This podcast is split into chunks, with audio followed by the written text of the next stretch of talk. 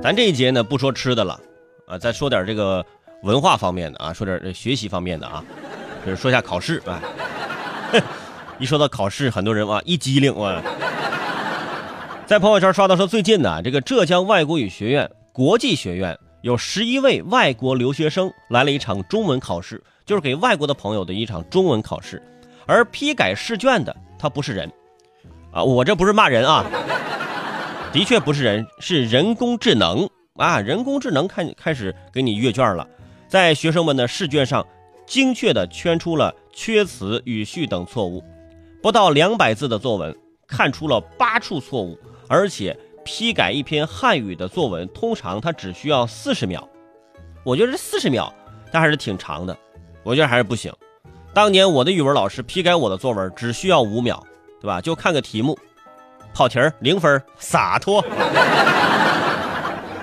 老师偷懒新境界，家长不看作业改机器人了，你看。不过我也是好奇，你说这个 AI 批阅的留学生作文到底难度是怎么样的呢？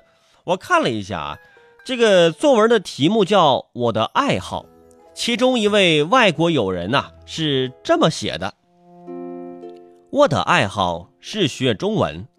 中文使我快乐，但中文的难点并非是字，而像女朋友一样善变啊！这个我觉得这个类比挺好啊。比如有一次，我问舍友去吃饭不去，他说我去，我才不去。我的内心是崩溃的。我问他你这是什么意思？他说没什么意思，意思意思。我简直受到了暴击。然而。我是不会放弃学中文的。哎，我劝你还是放弃吧，这种的。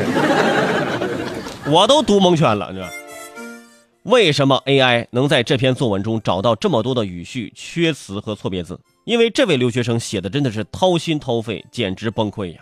在这种情绪膨胀的时候，你怎么能够安心写作文呢？你有没有对？你这作文缺很多东西，你没有举例子呀？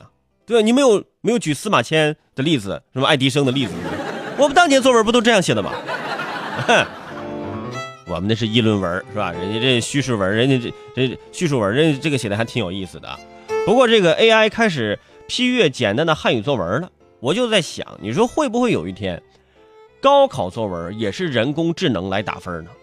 语文老师再也不用说了啊，说作文的字儿啊，一定要写的工整，这让阅卷老师产生兴趣。既然是 AI 阅卷，那就不要看字儿了。以后老师就这么讲，同学们，呃，接下来呢，我们用大数据来分析一下啊，如何让人工智能给你的作文打高分。来，翻到我们的统计数据的第一页，我们来看一下这个曲线图啊，来，来来，好好研究一下啊，这个。